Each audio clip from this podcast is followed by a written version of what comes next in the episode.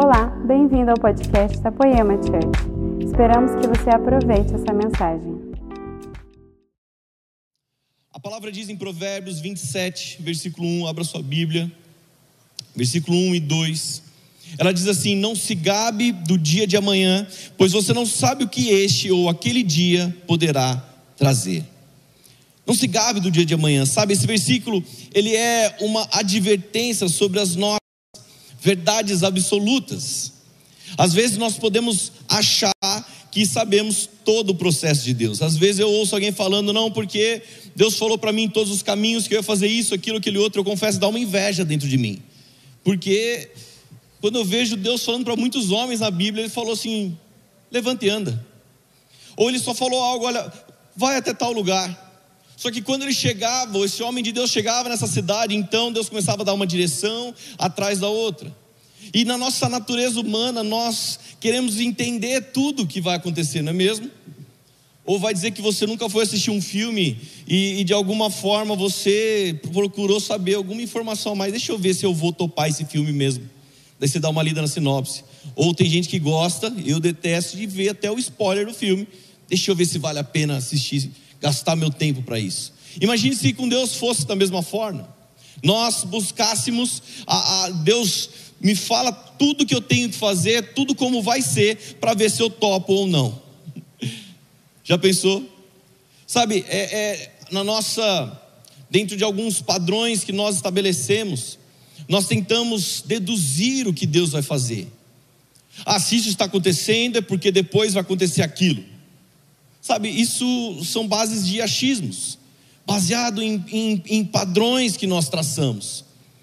Sabe, é, é, é tão natural nós fazermos esses padrões. Ah, Deus está quebrando aquela pessoa porque Ele quer ensinar isso, aquilo, aquele outro. Ou a melhor, quando alguém fala assim: Olha, eu tive um sonho e nesse sonho eu vi um carro. Alguém fala: Opa, carro, peraí, ministério como se tivesse um manual, tipo, revelações, já pensou, Gui? Revelações dos sonhos, significado. Eu sonhei com uma cobra, ó, oh, então tem alguém que vai te trair, e, e você fala, cara, calma, de onde você está tirando essas coisas? Não é assim.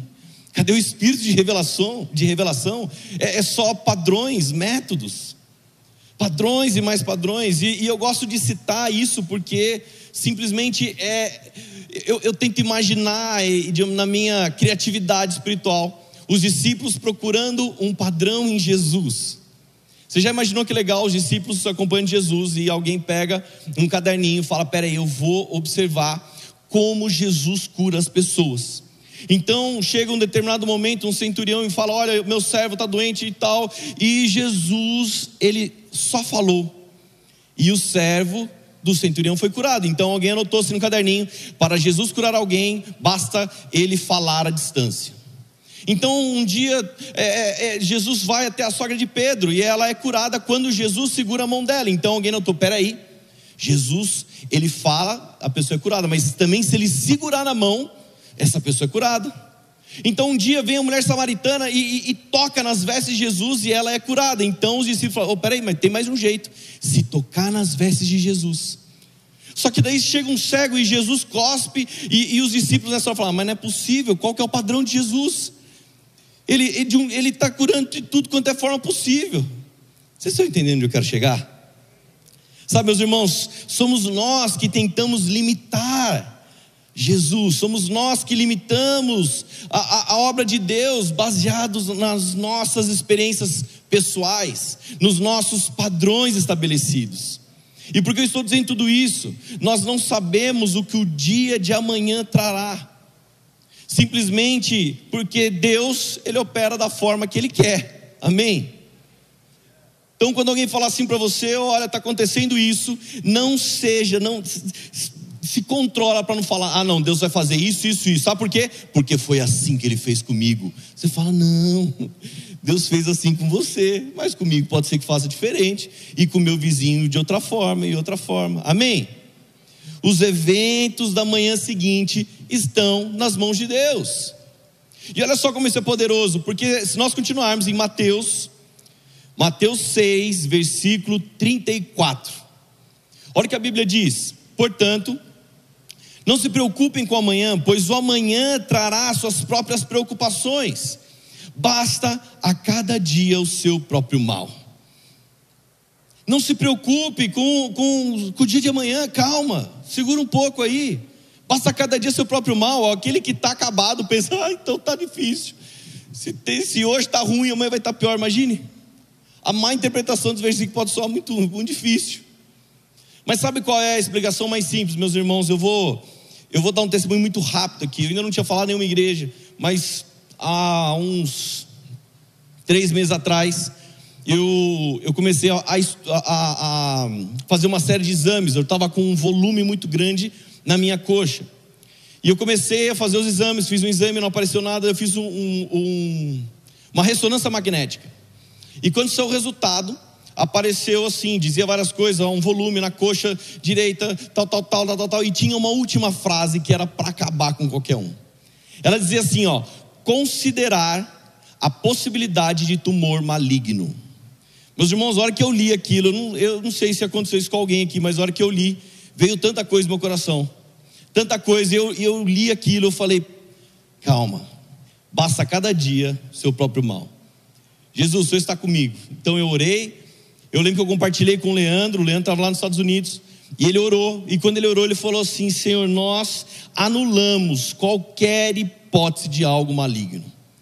Então, no decorrer da, da, dessa, desse exame e marcar a cirurgia, porque a cirurgia tinha que ser feita para tirar isso o mais rápido possível, durou dois meses mais ou menos. O convênio autorizar todo aquele procedimento. Então, durante dois meses, eu tinha que entender realmente o que Mateus 6,34 diz: Ei, não se preocupe com o dia de amanhã. O que o volume na minha perna continuava ali, ele continuava incomodando. Mas eu tinha que buscar no Senhor, eu tinha que realmente, é o B-Rock, sabe? É falar, Deus, eu estou na rocha, Deus, eu estou contigo, Deus, vamos lá, eu tenho fé que, que, que essa palavra foi anulada, malignidade. Eu lembro um dia, um domingo, que eu estava de folga, eu falei assim, eu falei, hoje eu, hoje eu não vou assistir culto. Você não tem um dia que fala assim, hoje eu não vou assistir culto, hoje eu, hoje eu vou ficar tranquilo. Então eu comecei a ver um vídeo sobre uma outra área que não tem nada a ver, gente, uma área de um esporte que eu gosto. E o cara que estava tava falando sobre aquilo, ele começou a testemunhar. Ele falou: Olha, gente, ah, quando eu tinha 35 anos, eu pensei, eu tenho 34. A minha esposa olhou na minha perna e falou assim: O que, que é isso? Ele começa a contar a história dele. Esse cara não é cristão nem nada, era um tumor maligno que ele tinha na perna. Eu falei: Meu Deus. E ele falou que o médico deu três anos de vida para ele. Eu já pensei, gente, eu já estou com esse negócio na perna há dois anos. Eu só fui ver. É, depois de dois anos que eu fui ver, né? Fui estudar o que, que era. Mas eu pensei assim, eu falei, talvez eu só tenha mais um ano.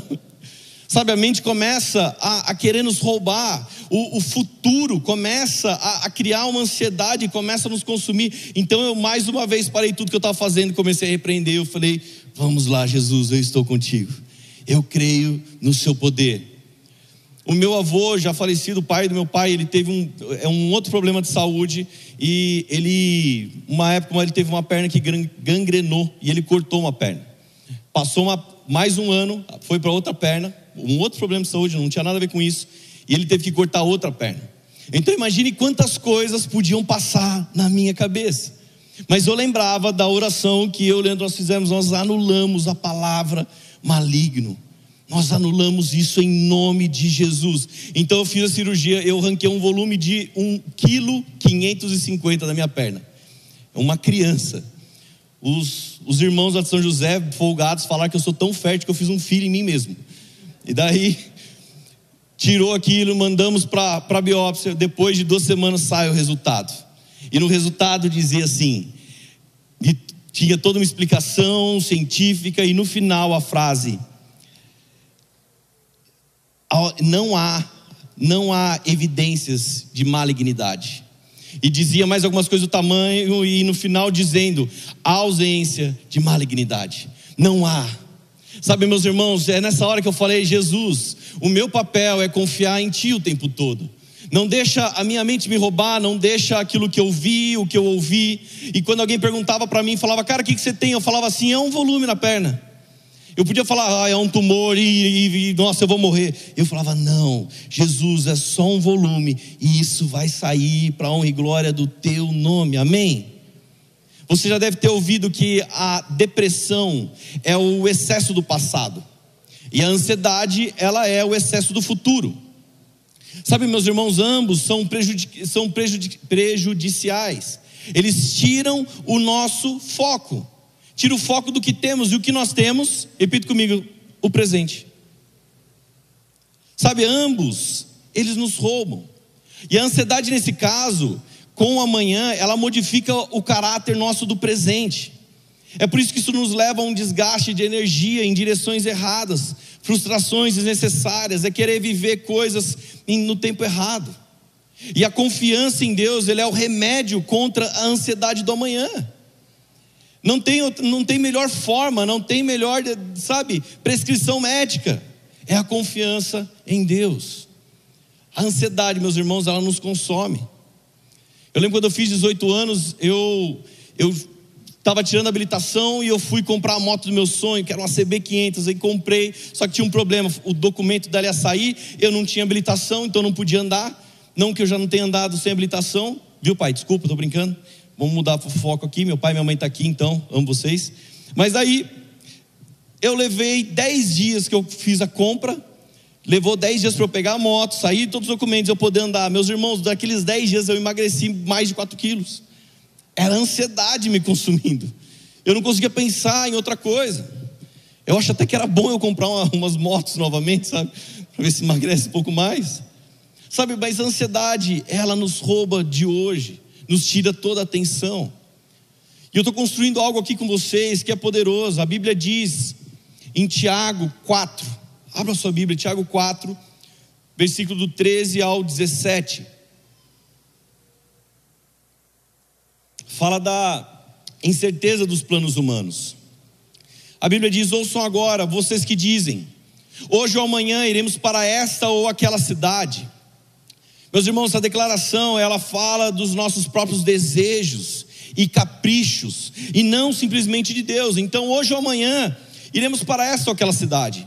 Passaremos um ano ali, faremos negócio e ganharemos dinheiro. Imagine um plano sem Deus, você vai ficar um ano inteiramente vivendo para o eu. Entenda que a questão aqui, o problema não é o desejo em lucrar, não é a questão de ganhar dinheiro, mas sim em fazer planos e deixar Deus de fora deles. Esse é o problema. Então, quando fala, olha, nós hoje ou amanhã iremos para essa ou aquela cidade, passaremos um ano ali, faremos negócio e ganharemos dinheiro. A Bíblia continua: vocês nem sabem o que lhes acontecerá amanhã que é a sua vida. Vocês são como a neblina que aparece por um tempo, por um pouco de tempo e depois se dissipa. Ao invés disso, deveriam dizer: se o Senhor quiser, viveremos e faremos isto ou aquilo. Será que nós fazemos isso? Agora, porém, vocês se vangloriam das suas pretensões. Está conectando tudo agora? Toda vanglória como essa é maligna. Pensem nisso, pois quem sabe que deve fazer o bem e não faz, comete pecado. Sabe, e, e, e se a gente imaginasse esse final, e quem sabe o que deve fazer e faz, como, como que funciona? O ponto principal dessa mensagem, meus irmãos, é o que deve ser feito hoje, não o que deve ser feito amanhã. É muito legal quando nós falamos e pensamos, não, amanhã eu faço isso, é igual dieta, não, amanhã eu começo. Só que o amanhã parece que nunca chega. Então muitos são roubados diariamente de um propósito diário, pois não conseguem encontrar um Deus no presente. Eu quero dizer para vocês que nós não podemos deixar as inquietações com amanhã afetar o nosso relacionamento com Deus hoje. O amanhã ele está nas mãos de Deus, mas eu quero me preocupar com as demandas do reino de Deus aqui e agora. Amém? Está feliz ainda? Você já participou de uma conferência que foi tão poderoso. Você participou de uma conferência que Deus falou com você, você saiu de um culto e Deus mexeu tudo e de repente você voltou para casa, só que daí veio a quinta-feira. E o que, que aconteceu na quinta? Nada, foi normal. Você saiu do culto domingo e foi poderoso, mas aí veio a segunda-feira e nada mudou. Meu pai, meu pai, ele tem muita fé, porque ele acompanha um time de futebol há muito tempo. Eu acompanhava ele um tempo, a gente ia lá no estádio, assistia. Só que o time não ganhava. Só tinha esse problema. Uma hora cansa, sabe, gente? Mas meu pai continua firme vendo. Daí outro dia eu cheguei lá para mostrar na casa da minha mãe, ele tinha ido no jogo, ele falou assim, filho, você tinha que ter visto o jogo, que jogão. Que jogo, não, olha, não tinha bola perdida para os caras, os caras cobravam escanteio, corria para a área, cabeceava, os, eles jogaram muito, ganhou pai, perdeu de 3 a 1 Eu falei, é, esse é famoso time, jogou como nunca, mas perdeu como sempre. Sabe, às vezes a gente está aqui, a gente busca a presença de Deus, a gente pula na presença de Deus, grita na presença de Deus como nunca, mas volta para a mesma vida de sempre. Então eu estou aqui, eu estou, nossa, eu, olha, eu, vi, eu vi todas as quartas especiais, nossa, que incrível! Mas a minha vida continua a mesma. Será que o problema são as quartas? São os pregadores? São a igreja? Não adianta chapar na presença de Deus como nunca, mas voltar para as mesmas coisas, para os mesmos erros. Quantos participaram e queimaram o evento, mas já esfriaram? Quantas pessoas, eu e você, conhecemos que, que, que alguém falou assim: não, eu vou mudar o mundo, conta comigo, e hoje mal consegue se sustentar. Então o futuro ele está nas mãos de Deus, sim, mas ele é influenciado pela sua decisão hoje. Eu e você, nós não podemos sair daqui falando: olha, Deus, eu quero, eu quero, eu, eu, eu quero mudar tudo. Então vamos lá, responda ao que Ele tem te desafiado a fazer. Deus não tem o de sempre. Não coloca Deus num, num, num molde, num padrão. Romanos 12, 2: Não se amolde ao padrão deste mundo, mas transforme-se pela renovação da sua mente, para que sejam capazes de experimentar e comprovar a boa, agradável, perfeita vontade de Deus. Mas não fica parado, não se amolda, transforma-se, somente sempre se renovando, buscando conhecimento. É o testemunho de todos aqui, eu creio. Um dia você tinha planos, os planos até podiam ser bons, mas o Senhor mostrou que Ele tinha planos ainda melhores para a sua vida, amém? Os sacerdotes que estão sendo formados, eu lembro se eu vi isso do Gui ou do Mark aqui, falando, os sacerdotes estão sendo formados são aqueles que têm realizado a vontade de Deus dia após dia. Sabe, meus irmãos, não dá para ficar parado e tudo, ah, tudo vai acontecer, tudo vai ser lindo e maravilhoso. Quando nós lemos sobre a nuvem de Deus em Números 9, do 15 ao 23, sabe, o povo estava no deserto e a nuvem tinha característica, ela, ela protegia o povo, era a proteção, o cuidado de Deus com o povo. Então, durante o dia, um sol escaldante, a nuvem trazia sombra, tirava o cansaço. De noite, num extremo frio, a nuvem tinha uma coluna de fogo, aquecia e, e, simplesmente protegia todos os homens e mulheres que estavam debaixo dela. Mas a nuvem tinha uma característica importante, meus irmãos: ela não ficava parada. E se ela não fica parada e você quer a proteção de Deus, você tem que se mover conforme ela se move. Então, em Números 9, no versículo 21, diz: Outras vezes a nuvem permanecia somente Deus entardecer até o amanhecer. E quando ela se levantava pela manhã, eles partiam. De dia ou de noite, sempre que a nuvem levantava, eles partiam. Quer a nuvem ficar sobre o tabernáculo dois dias, quer um mês, quer mais tempo, os israelitas permaneciam no acampamento e não partiam. Mas, quando ela se levantava, partiam. Então, olha só que interessante. Primeiro, deserto, meu irmão, é escola de Deus na nossa vida, amém? Mas deserto, fala para o irmão que está do seu lado assim: deserto não é lugar para se morar. Sabe, tem gente que gosta de construir puxadinho no deserto. Então eu estou lá no deserto e eu começo, ó, a nuvem parou aqui, parou sobre a Poema, na Juca Esteves, 563, CEP 12080 330. Olha, eu faço documentação, a gente grava tudo. Então, parou a nuvem. Ah, quer saber? Parou aqui, vou montar minha barraca. Daí vem a, a esposa, traz uns cacarecos, um negocinho de pendurar, sabe aquelas coisas? Nossa, fura a parede aqui para mim. Daí você vai, coloca lá, pendura os negócios. E, e, e você começa a arrumar tudo. Quando você termina, a nuvem se move. Então você tem que pegar tudo do jeito que dá e, e falar: peraí, a nuvem está se movendo, eu vou atrás dela. Sabe quantos em algum momento, quando a nuvem está se movendo, pensa assim: puxa, mas agora que eu cheguei aqui, que eu consegui parar o carro aqui dentro, e, e a nuvem se moveu, eu tenho que sair. Ah, não, não é possível. Sabe, a característica aqui simplesmente é que eu não posso ficar parado, achando ou deduzindo para onde a nuvem vai. Ah, eu acho que pela minha experiência pessoal, a nuvem vai ficar um mês nesse lugar. Não, meu irmão. Sabe o que o povo tinha que fazer? O povo tinha que estar atento. O povo tinha que estar olhando, falar: peraí, para onde a nuvem for, eu vou, para onde ela se mover, eu vou, porque é ali que está o cuidado de Deus. Amém. E quando nós demoramos para entender isso, quando nós demoramos para perceber que a nuvem está se movendo, quando nós demoramos para escutar o que Deus tem falado sobre o propósito dele em nós, meus irmãos, eu sinto informar, mas o propósito dele vai demorar nas nossas vidas para acontecer. É quando alguém fala, pastor, mas eu estou aqui há tantos anos. O que Deus tem te falado? Não sei. E você quer que eu fale? Eu não sei, pastor. Eu gosto de uma, de uma em Levíticos 8,35, fala que o, o sacerdote, ele passava por todo um processo para entrar na tenda da revelação. Então, esse processo, meus irmãos, era trabalhoso. O primeiro processo, ele tinha que ser lavado. Então eu imagino o sacerdote está falando, cara, eu vou chegar ali, eu vou entrar na tenda da revelação. Então ele tinha que ser lavado. Ele fazia o primeiro processo, falava, é agora. Só que daí tinha o segundo, o segundo troca as vestes. Então ele trocava as vestes. Ele falava, é agora? Estou pronto? Não, agora você tem que fazer um holocausto. Então ele fazia o holocausto. Então ele cumpriu todo o processo.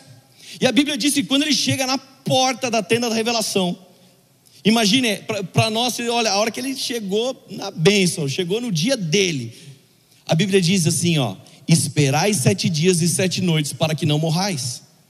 Imagine a morte que é para alguém que está cumprindo todo o processo de Deus. Beleza, Deus, o que eu tenho que fazer? Isso? Eu faço. E agora? Isso, então faz. E agora? Isso eu faço. Daí quando você chega no final, Deus fala assim: Ah, espera sete dias aí, sete noites. Espera só mais um pouquinho. Meus irmãos, esperar é a morte. Talvez seja o mais difícil para muitos aqui.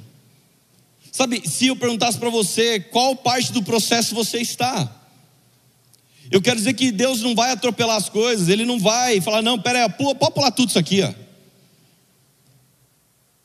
Eu, eu, eu tenho três filhos, quem me conhece aqui, de todas as idades, quase possíveis, e conforme vai transicionando a, a idade de cada um, eles passaram da fase, sabe, um dia, o Vitor, meu mais velho, ele ficava no colo, então ele começou a, a, a sentar um dia, começou a ter mais firmeza na coluna. Então um dia ele começou a, a, a querer engatinhar, e até aí está muito legal. Depois que ele começou a engatinhar, ele começou a querer ficar de pé, e depois que ele foi de pé, ele começou a dar um passo para frente, um para trás, dois para o lado, e começou a dar um passo por vez. E depois que ele começou a dar passo, ele começou um dia a andar, sem se segurar em nada. E hoje ele sabe correr, não para de correr. Agora o problema é quando às vezes eu vejo ele querendo fazer alguma graça e querendo brincar, querendo engatinhar. Eu falei, filho, levanta aí. Levanta aí que você sabe correr. Você, você já passou dessa fase de engatinhar. Você já sabe andar, você sabe correr. E se eu perguntasse para você hoje o, o que Deus olhando para você, fala: peraí, filho, já era para você estar tá correndo há muito tempo, por que você ainda está engatinhando? Você já sabe fazer essas coisas. E hoje nós pegamos, por exemplo, uma inversão de muita coisa na internet. Tem muita gente que está aprendendo a engatinhar, mas está querendo correr. Não, agora eu sou mestre, eu sou teólogo, fulano de tal. E você vê um, monte de gente falando um monte de besteira. Vocês entendem o quanto isso é sério? Agora, o mais sério para mim é, é, é, é, simplesmente ponto de Deus olhar e falar assim: Henrique, o que, que você está querendo fazer engatinhando? Você já passou por esses processos? Você já foi, você já amadureceu nisso, naquilo, naquilo. Por que você ainda está engatinhando? Eu quero que você corra na minha presença. Amém. Você está feliz ainda? Estão muito sérios. E por que eu estou falando tudo isso? Para resumir numa única pergunta: qual é a ênfase de Deus hoje para a sua vida? O que Deus está te pedindo hoje, presta atenção, eu não estou falando de amanhã, eu estou falando de hoje.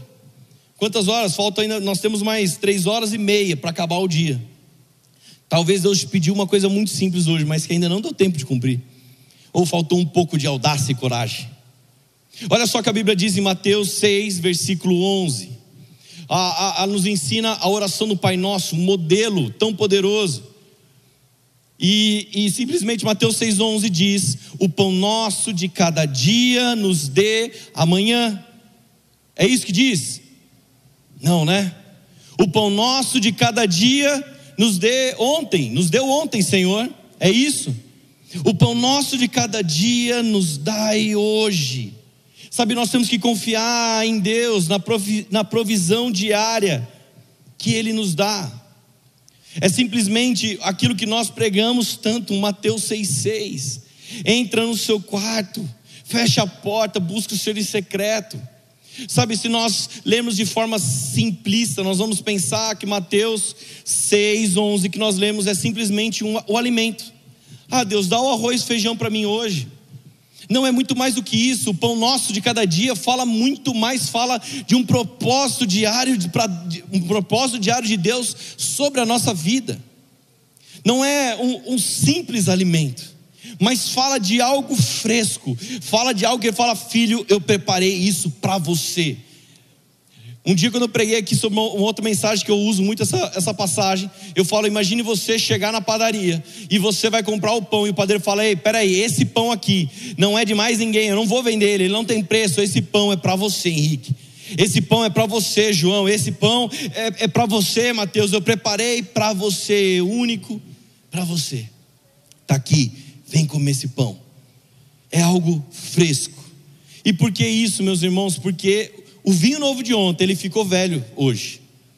E se nós não temos simplesmente um relacionamento com Deus, se eu não busco o, o Senhor em secreto, no meu Mateus 6,6, e falo, Deus, eu quero o pãozinho fresco de hoje. Sabe, a gente vai viver de uma coisa velha.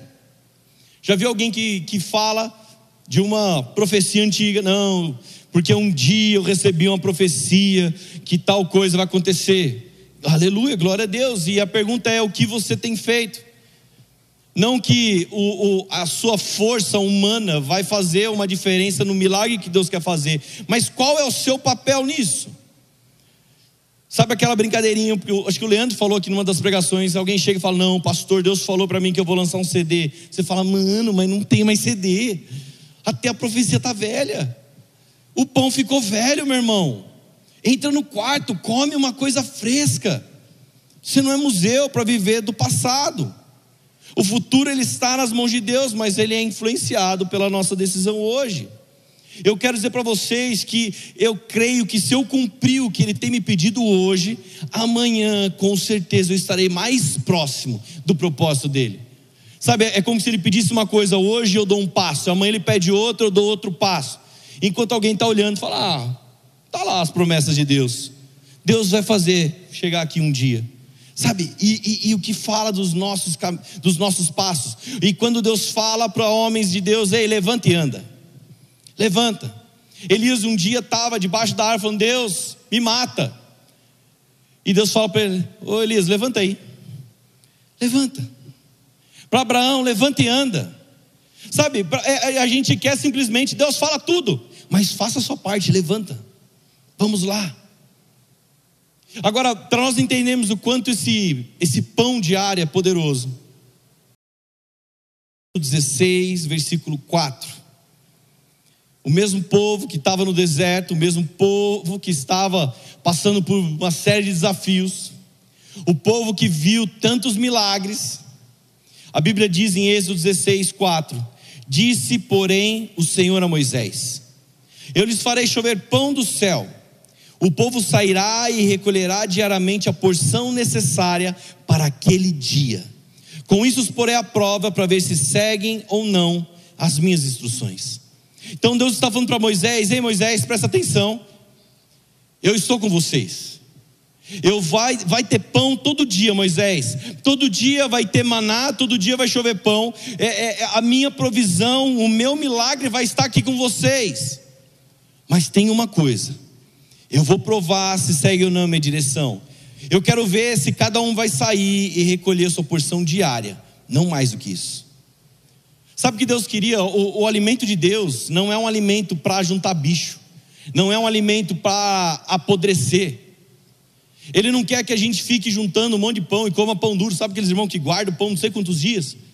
Daí começa a ficar muito duro, esquenta no micro-ondas para dar uma enganada. Você já fez isso, já que eu sei. Eu já fiz também.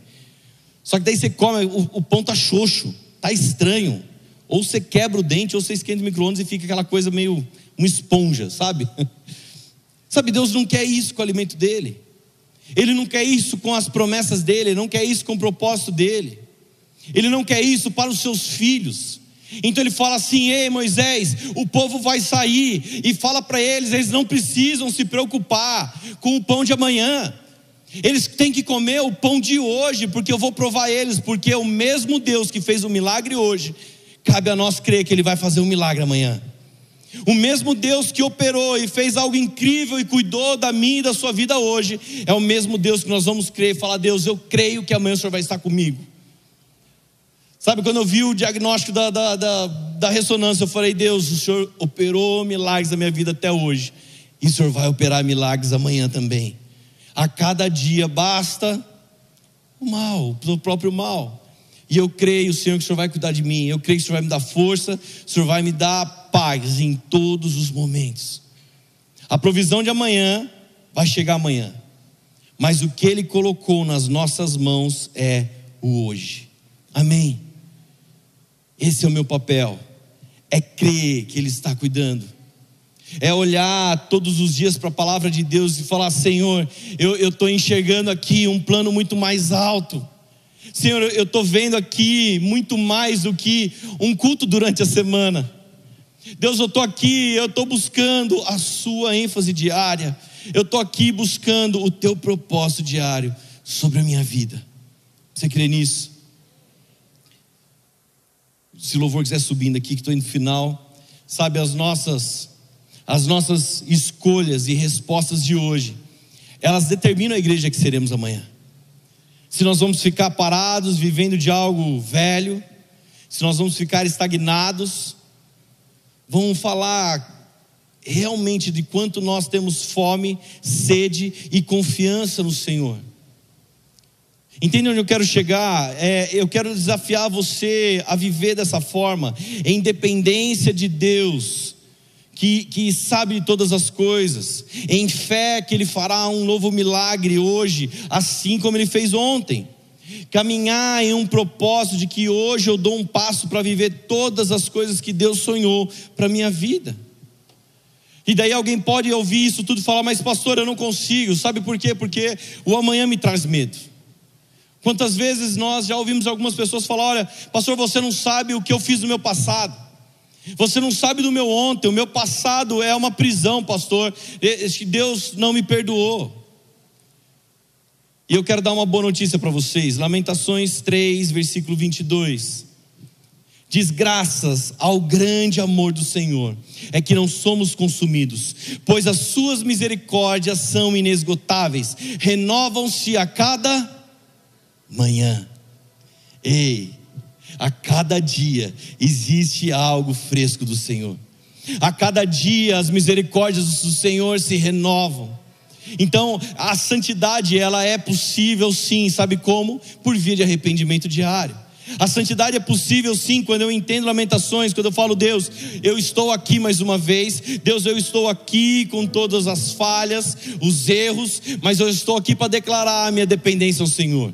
Eu estou aqui para declarar que eu tenho fé que o Senhor vai operar algo fresco, o Senhor vai trazer um alimento fresco dos céus. Se nós entendermos o propósito de Deus hoje, Ele vai nos amadurecer para o reino que Ele está preparando. Sabe quantas Quantas quartas especiais nós tivemos aqui?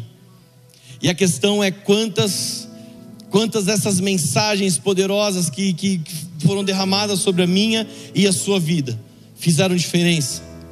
Na quinta-feira, na sexta-feira, no sábado. Ah, mas pastor, nossa, foi incrível aquela mensagem do pastor fulano e tal que veio não sei da onde. Que legal, glória a Deus. Mas o que daquela mensagem você colocou em prática hoje? Sabe, meus irmãos, essa mensagem não é um apontamento, ela é um, um, um segredo pessoal para todos nós. É pessoal que eu digo que eu me cobro. Eu me cobro falar, Deus, será que eu estou vivendo de uma revelação passada? Será que eu estou querendo comer um pãozinho velho? Então, a hora que eu dobro o meu joelho, sabe, no meu Mateus 6,6, na, na, na minha casa, e falo, Deus, eu quero um pão fresco, me dá o seu alimento fresco. Sabe, igreja, o nosso passado não pode se tornar uma prisão para o que eu tenho que fazer hoje. a, a nossa ansiedade, os nossos receios de como vai ser o amanhã. Nós estamos num processo agora, numa, talvez eu espero no final de uma pandemia, em que botaram tanto medo do amanhã que muitos não viveram o hoje. Tanta gente ficou com tanto medo de, de tanta coisa que não conseguiu cumprir o básico. Então pessoas começaram a perder promessas, começaram a perder seu propósito. Mas aquele que prometeu, ele é fiel, meus irmãos. E eu quero dizer para você que ele ainda continua à procura dos homens loucos e audaciosos para cumprir a vontade diária dele. Seja para o que for, seja para dar um abraço a alguém, seja para pedir perdão para alguém. Às vezes nós achamos, não, que Deus tem para mim vai ser tão grandioso, e Deus está falando assim para você: vai lá e pede perdão para fulano de tal. Você fala, não, não é possível. Talvez essa seja a ênfase diária de Deus há muito tempo na vida de alguém. Vai lá, pede perdão. Vai lá, ama fulano de tal. Vai lá, semeia tal coisa. Vai lá e faça algo. Sabe, a, a nossa fidelidade aos dias naturais podem transformar eles em sobrenaturais. É o dia que eu falo, Deus, eu quero ouvir algo fresco dos céus. Me dá audácia e coragem de cumprir, seja o que for que eu ouvir. Então, que você saia desse ano, dessas quartas especiais, sabendo que não é só um culto, é muito mais que Deus tem para você e para minha vida. E Ele continua à procura daqueles que vão falar: ah, o pão nosso de cada dia me dê hoje, Senhor. Deus, em nome de Jesus, eu oro agora com a sua igreja, Senhor. E nós não queremos viver do passado, nós não queremos ser um museu nós não queremos falar do, de um vinho que foi derramado há, há tanto tempo, mas nós queremos um vinho novo hoje. Nós queremos algo fresco hoje, Senhor nos direciona a dia após dia, que eu, o meu caminhar não seja baseado em padrões que humanos, não seja baseado na, nas minhas experiências pessoais, mas que eu possa me deparar com um Deus que opera milagres da forma que Ele quiser, com um Deus que faz aquilo que a minha mente humana não consegue mensurar, que eu me depare com um Deus tão grandioso, tão grandioso que eu falo, é, é, é esse Senhor que eu sirvo, é Ele que eu deposito a minha vida, a minha esperança, é nele que estão todas as coisas. Essa foi uma mensagem da Poema Church. Para você ficar por dentro de tudo que está rolando, siga nossos perfis nas redes sociais.